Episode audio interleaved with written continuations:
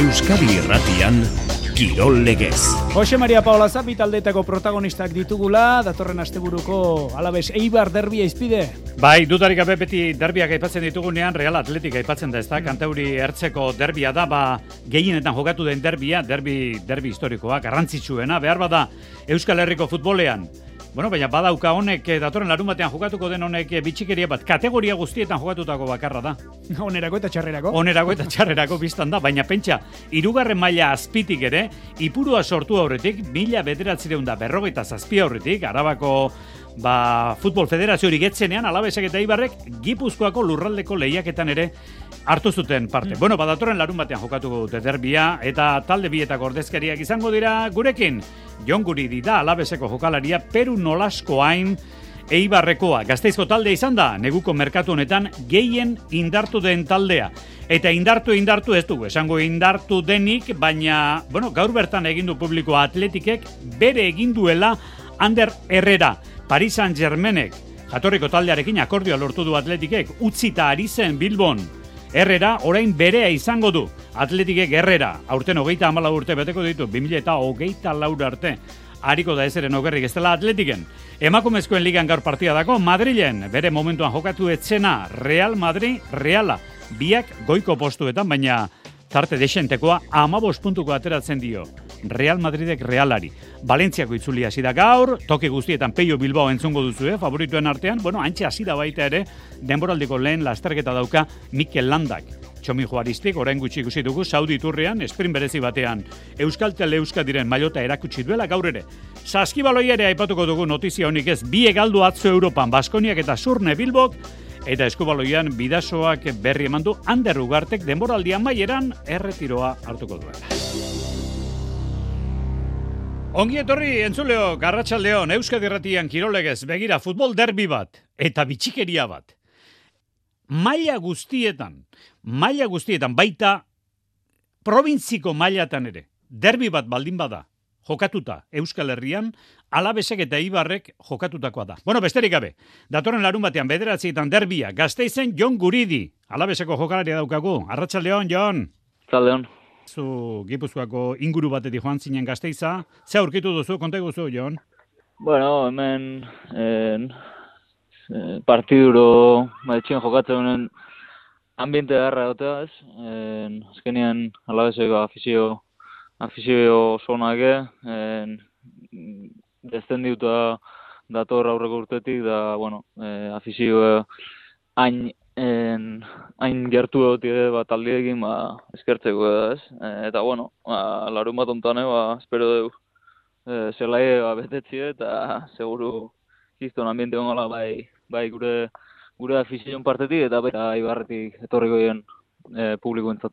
Bueno, hemen e, partida irabaztea importante baina ez galtzea ere, bai? Badakit hor goiko muturrean egoteko Joaneko partida Ipuruan lehen itzulikoa utxean bukatu zen ez dakitaren antzeko partida bai. izan daiteke, zeratako partida izan daiteke, Jon? Ba, nik uste bi taldien partetik eh, errespetu, errespetu angola.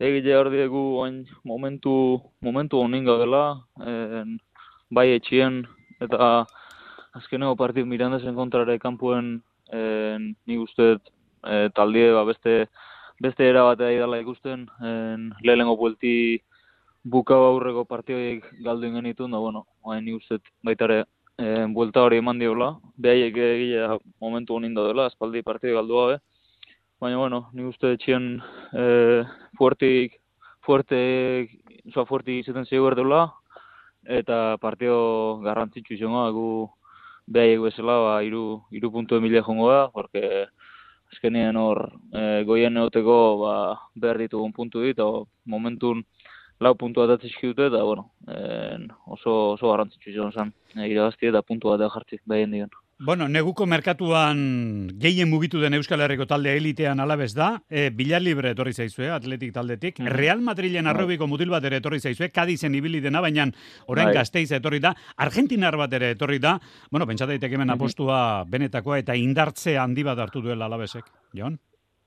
Ba, azkenean jende berri etortzi ba, en, ona da nontzago ez, kompetentzi gehiago sortze dut eta bueno, azkenien en, danok tortzien danak ba, sumatzeko daude, eta, eta kasu hau ba, ber, berdina ez, en, Antonio eh, aia adibidez, ba, en, ba, la, bastante laguntzen, eh, ondo jokatzen, oain bila libre aia autore, ba, bueno, eh, bere, bere granito bere granito ere ba, jarriko seguru, eta, bueno, eh, ni ustetan on laguntza horrekin, eta eta berretzen egin, ba, a ber, e, objetibo ba, lortzeko aukera egin segitzen bukera arte. 2008 zeira artekoa da, lotura guridik, jon guridik daugana, alabestaldearekin. Bueno, oso urrutira begiratzea da hori, gaur egungo bizitzan, e, arraro egiten da, baina, bueno, berez, berez asentatuta gazte izan, ez da, Jon? Bai, bai, hemen, hemen bizi naiz, ja, e, udoratik, aurreko udoratik, eta egia esan guztua, e, ezkeni, bueno, etxetik gene gertu, eta oain gaina familia izan da, ba, ba etxetik gertu dut tire, betire laguntza bat, eta, bueno, e, taldien ondo, ondo hartu naute, e, ambiente hona dago, e, pina, pina ona, eta, bueno, azkenin hori, kanpo folien e, demostratzen nahi da, Eta, bueno, azkenien 2000 eta otaxi arte firma honun, da, eta, bueno, en, oso guztua. Ez da leku txarra, biztan da, gazteiz. Jon Guridi, alabeseko jokalaria, eskerrik asko, Jon. Bai, zuei. Kirol legez. Euskadi Irrati. Bueno, Gasteiztik Eibarra joko dugu gerosiago, baina horren aurretik bi txirrindulari proba garrantzitsu ditugula jokoan ere aipatu behar dugu, Besesko Izarra eta Valentziako itzulia. Valentziakoan hainbat euskaldun ditugu, entzutetsuenak aipatu horretik, entzun dezagun Jon Barrenetxeak Kajar Rural taldeko Bizkaitarra. Mallorkakoan oso txukun ibili eta gero doa, proba gogorrago batera Valentziara.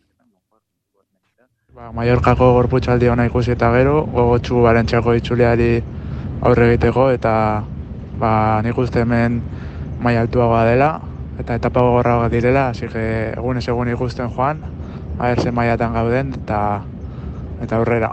Bueno, aipatu dugu Saudiko turrean, sprint berezi batean ikusi dugu gaur ere aizeak gogor jotzen duela, hogeita mar kilometro orduko abiatan, txomin juaristi pasada lehenengo sprint berezi batean, baina Xabier Garratxa León, Arratxalde Mose Mare. Bueno, Valentzian, zerrenda guztietan ikusten ditut, Blasov eta bereziki Pelio Bilbao, favorito nagusiak, e, berei jotzen dituzte, hor dira baita ere, Germai, Arensman, eta Abar, eta Abar Carlos Rodríguez. Bueno, eta lehen da biziko lasterketa, Mikel Landak, Xavier.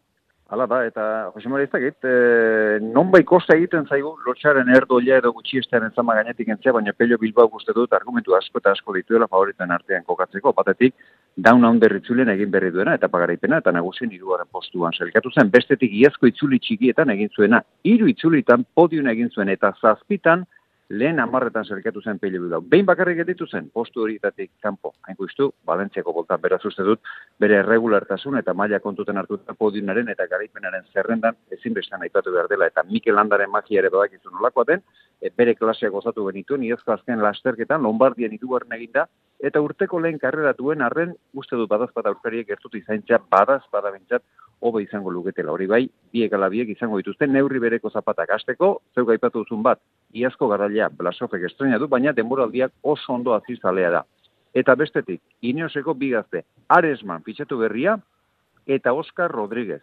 Iaz, irugarren izan zen Andaluziarra eta goita bat urterekin biztakoa da, seguru gainera gora egin duela. Gehien bat eskalatzaile gaipatu ditut, izan ere erlojoren kontrako saiorik ez dago eta mendatean bi amaiera, bigarrengo etapa eta laugarrena. Eskerrik asko, pasarratxa dona, Xavier zen ondo. Besetzen sekulako aizea. Ba, Saudi turrean gertatu moduan, besesko izarra gaur jarri da jokoan, Valentziako bezala, han ez dugu Euskal Ordezkaririk. Saskibaloian Euroligan Baskoniak bart azkenekoaren pistan galdu egindu.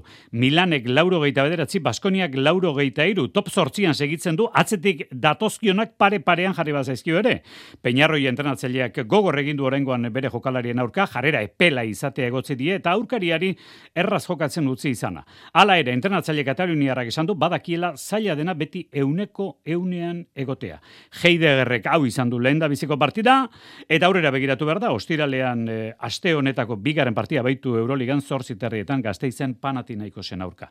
Fibaren txapeldunen ligan ere porrota eta ez nola nahikoa. Emezortzi punturen aldearekin galdu du zurne bilbo basketek murtzian. Notizia gaur eskubaloian bidasoak eman digu. Hogeita amairu urte betetzea arden herriko mutil bat. Ander Ugartek aio esango diola eskubaloiari. Eta ahots tarte hause bidali digu jokalariak erabakiaren berri maten. Oso etapa polita eta garrantzitsua izan da nire bizitzan, baina gure esateko momentua heldu da. Denboraldi hau azkena izango da eskubale jokalari bezala, eta inbeste urteren ondoren, kirononek eman didan guztiagatik eskertzeko hitzak baina ez ditut. Eskubaloiak gaur dudan guztia eman dit, berari esker lagun handiak egin ditut. Leku eta herrialde ikaragarriak ezagutu ditut, eta momentu eta eksperientzia aztezinak bizi izan ditut. Etapa polita eta garrantzitsua, beraz Ander Ugartek amaitutzat emango du, Jon Guridik ere etapa polita eta garrantzitsua duela gazte izan esan digu. Eta nolako ate dauka gurekin den Zumaiarronek, Eibarko jokalaria da bera, atletik egin daukak lotura 2000 eta hogeita laur arte. Baina orain Eibarren ari da, eta itxura batean ondo. Berak esango digu, bestela gaizki baldin bagabiltza. Peru nolasko hain, Arratxaldeon? Polita eta garrantzitsu alda, zeure etapa ere, eibarren. Ba, bai, egia esan oso guztuan hau, e, bilatu dut hemen, ba, bestuaio oso, oso gertuko bestuaio bat, ez oso txeko bestuaio bat, eta egia esan, ba, inoiz baino, inoiz baino posik. Bueno, neri harrigarri egiten zait gertuko bestuario aurkitzea ibarren, ze Euskalduna zenbat zarete, iru lau, dena kanpokoak dira hori nola lortze ote da, Peru? Bueno, pizka gehiago bagea, eh, bagea pizka gehiago, eta gero, ba, korpo teknikoare gustalduna da, eta jendia, nik kanpoko jendiak inondo eramaten naiz, eta saiatze gare bai, ba, behaiek ondo integratzen gurekin, eta pizkat euskaldun izaten behaiek bai. Bai, pizka bat aipatzen nuen, eh, justu atletiken eh, aldagela barruko justu kontrakoa delako eibarrena, baina garbi dago. Eh, jatorriak ez dauka beste munduko garrantziarik hemen helburua bat denean, eta helburua da maila zikotzea, ez dago besterik ez da, Peru? Ba, bai, uste momentu on baten gaudela, e, bestuai uste oso oso ondo da guain, bai jokoakiko, bai bat abestiakiko, eta uste e, bide hortan jorraitu behar ba, maiatian helburu betetzeko. Ikusten zaituko ja guztiz asentatuta, ni badakit, e, txorkatila, eta hemen biurritu bat izan duen orok, daki, e, biziden artean txorkatila horre beti e, minen bat izaten duela. Zurea gera bat ondo jarri ziren, ja, kenduzu zu hori burutik, Peru? Bai, ondala ja denbo asko, aurregortien amore betan jokatzen, hau ja txorkatila pizkat, aurten sustoa daukinun baita, baina uste ja ondo dola, eta nik uste buru ondo bitartian txorkatiak ondo, ondo esantzen goitela. Baina minen bat beti non bait, eh, ez omen dago kirolari profesionalik minik ez duenik, zuk ere ez, oera joaterakoan edo, beti non bait, ez da? Bai, bai, mina beti dago, bai hankian edo, bai belaunia, bai eskuan beti, baina uste horrekin eh, entrenatzen eta jokatzen jakin berdala, e, uste dago, ba, deporte fizikoa dela, ez, eta uste hori eramaten jakitia ba, garrantzitsua dela. Bueno, e, daturen bat, datorren larun baterako, alabe zeibar, lehenengo partian utxe eta utx, bie goian egon nahi duzue, e, ez dakit, e, erasoan brillo handirik izango aldu partido horrek, Peru? Bueno, nik uste maia hontan ez, eta guk batez ere gure joko asko oinarritzara ba, ba, gure porteria utxian mantentzen ez, uste, uste azken aldian oso ondo egal aspektu horretan, eta uste eta batian bidea horte jungo ala, e, pixkat ba, zaiatze bagea eta lortze badeu, e, alabez pixkatan uratzen atakian eta eta porteria hautia mantentzen gure aukera beti azka guzti jokalari oso oso azkaula goian eta gu beti ukitze du bat emat eta uste ez gola zartu nuntaldia gara. Bueno, ba, hementxe, etapa polita eta garrantzitsua jokatzen, berak ere ala dela dio, Peru nolasko hain eibarren. Eskarrik asko, urren arte Peru.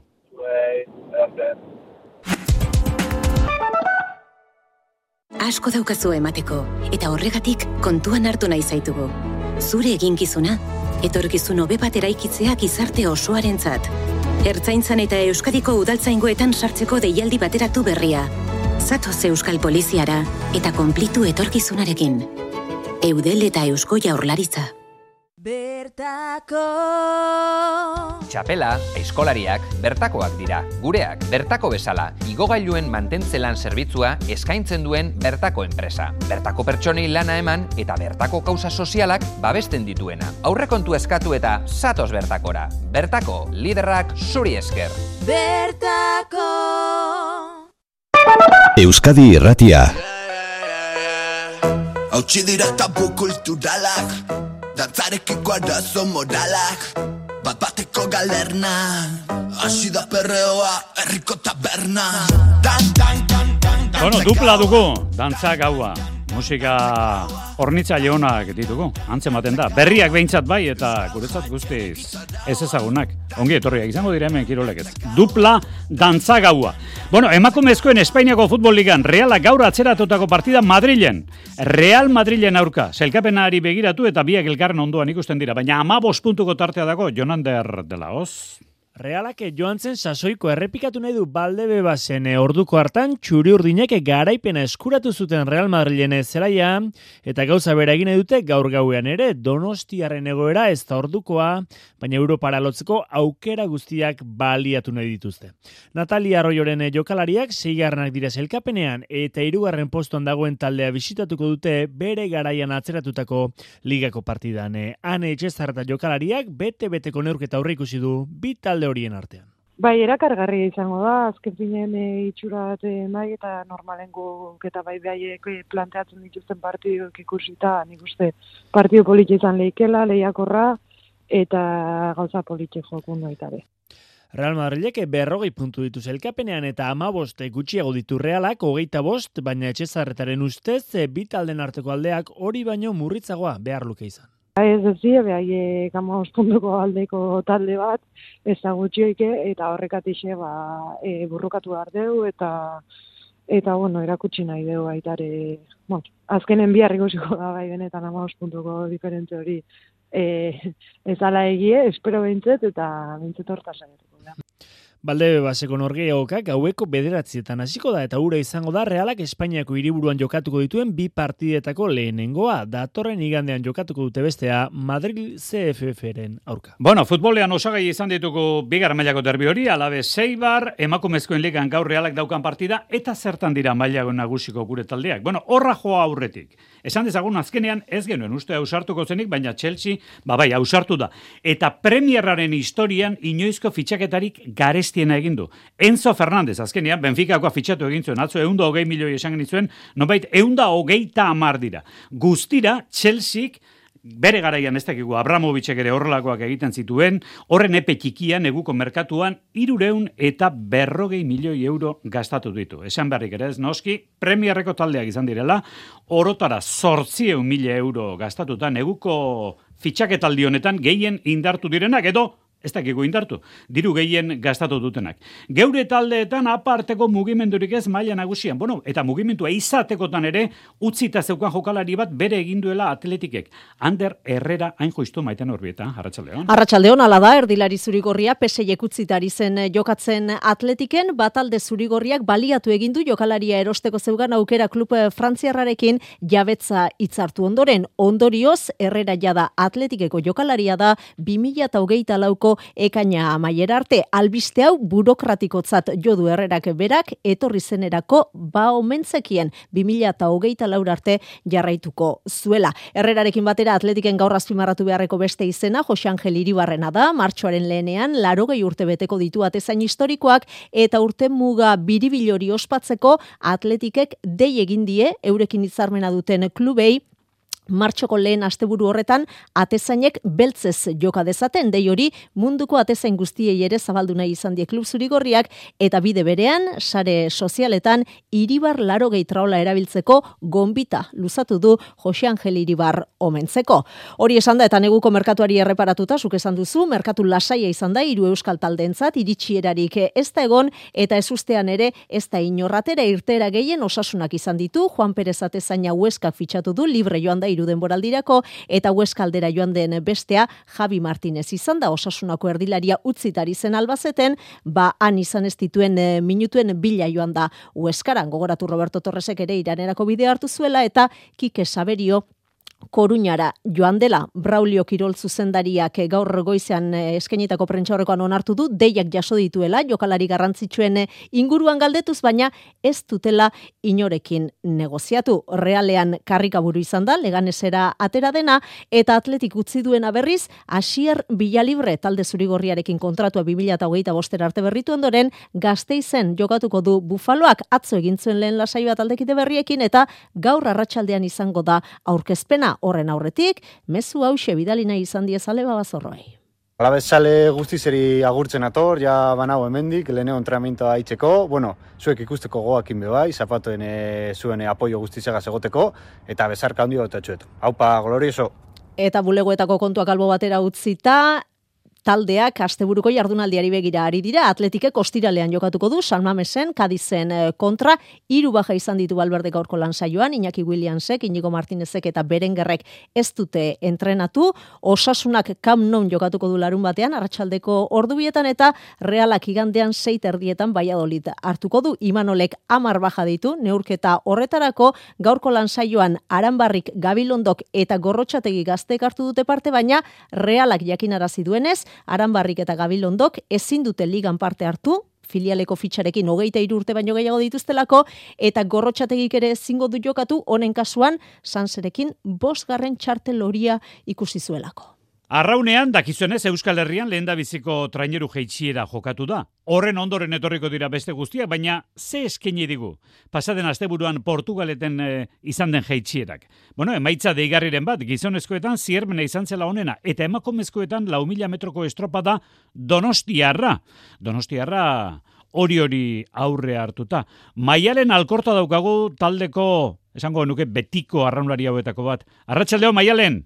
Hau, ba, bai. Betikoa, urteak azkar joaten baitira, baina zu tosta berean urte askoan zaude, maialen. Bai, bai, ba, proiektua, proiektua zizenetik, beste traineruko beste neska batzuekin orain oainik ere bertan daudela, ba, hemen jarraitzagu. Nik ikusten dut zu, eta orain gogoan daukagu urkin ibilitako izango zara, baina donostiarra proiektuak zer dauzka, ez dakit orain buruz ari naiz, bo sei urte, denak bertan. Hau zazpi garrena, hau zazpi garrena, bai. Hau zazpi garrena. Bueno, eta bertan zaudete, zer dago, e, tosta oso finkatua, edo aldaketa asko joan etorria handia izan alda urten taldean, maialen?